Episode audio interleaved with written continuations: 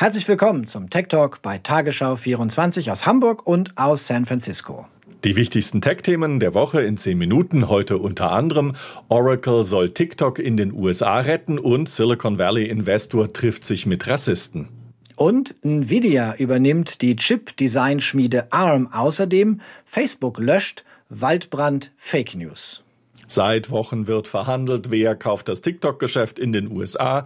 Jetzt ist es raus. Oracle soll das Geschäft von TikTok in den USA in Anführungszeichen betreuen.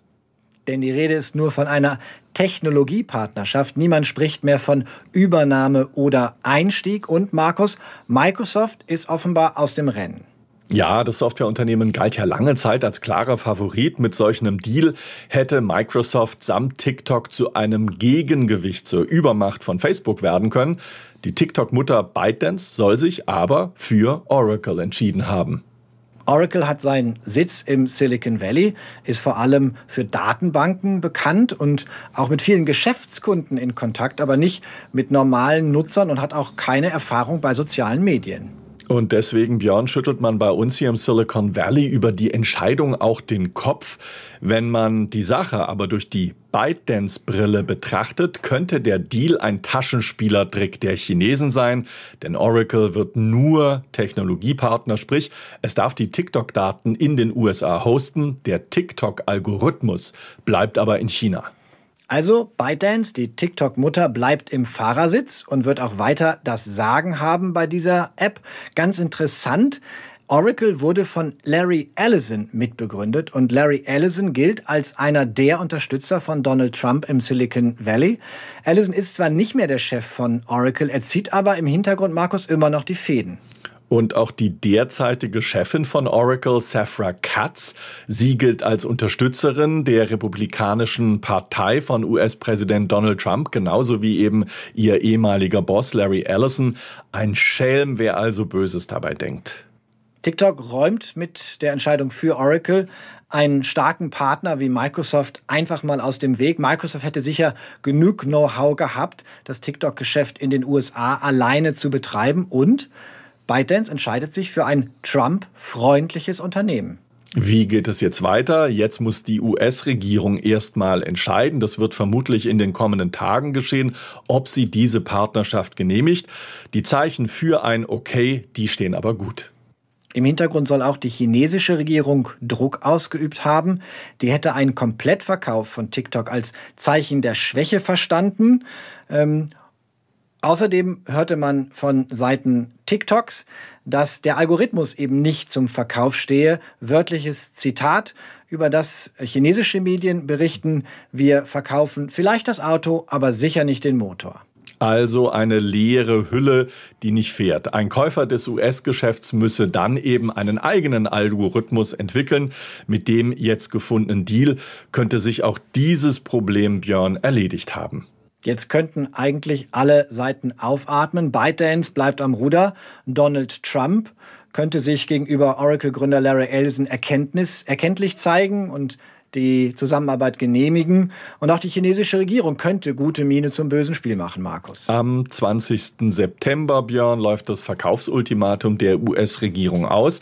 Dann will sie den ausgehandelten Deal bewerten. Meine Meinung, viel heiße Luft um nichts in den vergangenen Wochen. Es dürfte eigentlich alles beim Alten bleiben. Ähm, deshalb lass uns bitte jetzt über ein anderes Thema reden, über Peter Thiel nämlich.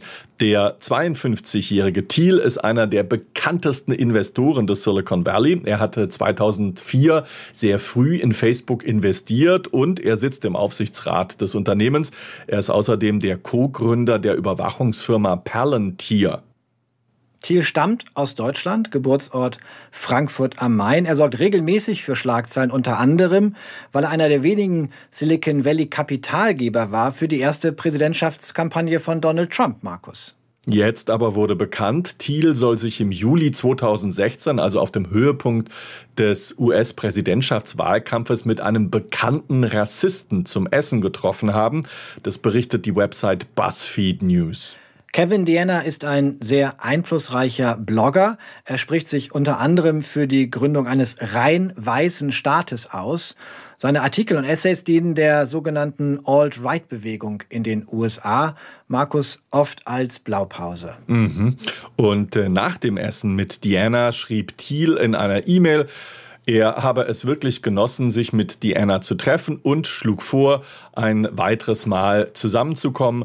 Ob es dazu kam, wissen wir allerdings nicht. Im Juli 2016, in dem Monat, in dem dieses Treffen stattfand, da stand derselbe Thiel auf der Bühne des Nominierungsparteitages der Republikaner und lobte Trump als die Zukunft des Landes. Tonight, I urge all of my fellow Americans to stand up and vote for Donald Trump. Diese Parallelität, öffentliche Unterstützung für Trump und der Kontakt zu Rassisten ist womöglich kein Zufall. BuzzFeed legt nahe, dass die Rassisten hofften, über Thiel einen direkten Draht ins Weiße Haus zu bekommen, Björn. Und zumindest anfangs hatte Thiel den wohl auch, hat sich gut mit Trump verstanden. Sein Unternehmen Palantir bekam einige Aufträge aus dem Weißen Haus. Zudem Facebook, das Netzwerk, profitiert bis heute von den Werbeausgaben beider US-Parteien. Facebook wird aber längst nicht so stark von Trump und den Republikanern kritisiert, wie zum Beispiel Twitter oder Google. Im aktuellen Wahlkampf dagegen hat Thiel sich bisher nicht blicken lassen. Das heißt, sein Verhältnis zu Trump sei abgekühlt. Er ist weder beim Parteitag der Republikaner aufgetreten, noch hat er, soweit wir wissen, für Trumps Wahlkampf Geld gespendet. Thiels Ruf hat auch im Silicon Valley gelitten. Mittlerweile ist er von dort weggezogen und lebt mit seiner Familie gut 700 Kilometer südlich von hier in Los Angeles. Dass er sich mit einem weißen Nationalisten getroffen hat, auch wenn das schon vor vier Jahren war, belastet vor allem sein Verhältnis zu Facebook. Das soziale Netzwerk steht schon seit Monaten in der Kritik, auf dem rechten Auge blind zu sein und nicht nur auf dem Björn. Nein, nicht nur das. Facebook steht in diesen Tagen wieder in der Kritik, weil es nicht konsequent genug gegen Falschinformationen vorgeht. Diesmal, Markus, geht es um die schweren Waldbrände, die euch seit Wochen in Atem halten in Kalifornien. Seit äh, vier Wochen nach Kalifornien haben sich die Wald- und Buschfeuer sogar bis nach Oregon und dem Bundesstaat Washington vorgefressen. Tausende Wohnhäuser und Gebäude sind in der vergangenen Woche auch dort zerstört worden. Auf Facebook wurden gezielt Falschnachrichten gestreut, die behauptet haben, dass die Brände von Extremisten, also von Antifa-Anhängern, gelegt worden seien. Sogar das FBI, Markus, die Bundespolizei, ist vergangene Woche eingeschritten und hat klargestellt, die auf Facebook verbreiteten Gerüchte sind falsch. Bei Facebook fiel die Reaktion zunächst verhaltener aus. Dort hat man erst mitgeteilt, man wolle entsprechende Postings reduzieren und mit Warnhinweisen versehen. Und dann hat es bis Samstag gedauert, bis Facebook schließlich damit begonnen hat, die Fake News zu löschen. Die Begründung von Facebook, externe Faktenchecker hätten die Lage zunächst falsch beurteilt. Und warum ist es so? Warum werden Falschnachrichten zu Waldbränden verbreitet? Die USA wählen in weniger als zwei Monaten ihren Präsidenten. Viele öffentliche Themen wie die Corona-Pandemie, die TikTok-App oder eben auch die enormen Waldbrände und Feuer, die werden dabei zunehmend politisiert. Themenwechsel, Markus. Es gibt eine ganz spannende Übernahme. Die britische Chip-Design-Schmiede ARM wird übernommen vom Grafikchip-Hersteller Nvidia. Das haben beide Unternehmen diese Woche bekannt gegeben. Und ARM stellt selbst ja keine Chips her, es konstruiert aber die Designs dafür und verkauft diese als Lizenz. Von ARM designte Chips, die stecken zum Beispiel in unseren Smartphones, in Tablets und Laptops. Apple hat erst vor ein paar Wochen bekannt gegeben, auch bei seinen PCs zunehmend auf die Architektur von ARM zu setzen. Und ARM entwickelt auch Chips für große Rechenzentren, außerdem für Automobile und Chips für autonomes Fahren, Markus, sind heiß begehrte Ware in diesen Tagen. Bislang gehörten die Briten dem japanischen Investmentunternehmen Softbank. Das steht aber unter Druck, weil es sich mit der Coworking-Plattform WeWork etwas verhoben hat. Softbank hat ARM übrigens vor vier Jahren für 32 Milliarden Dollar gekauft. Und jetzt hat es 8 Milliarden Dollar mehr von Nvidia verlangt. Insgesamt also ein Kaufpreis von 40 Milliarden. Und den bekommt die Softbank nun mit einem Mix aus Bargeld und aus Aktien. Einen dürfen wir auch in diesem Tech Talk nicht vergessen, Björn. Es ist unser Nein. lieber Freund Elon Musk. Der spricht offenbar nun auch Deutsch. Ja, denn er sucht für seine Gigafabrik, die in Brandenburg entstehen soll, Mitarbeiter. Und er hat selbst auf Deutsch dazu aufgerufen, Markus, sich zu bewerben. Bitte arbeiten Sie bei Tesla in Berlin. Es wird super Spaß machen.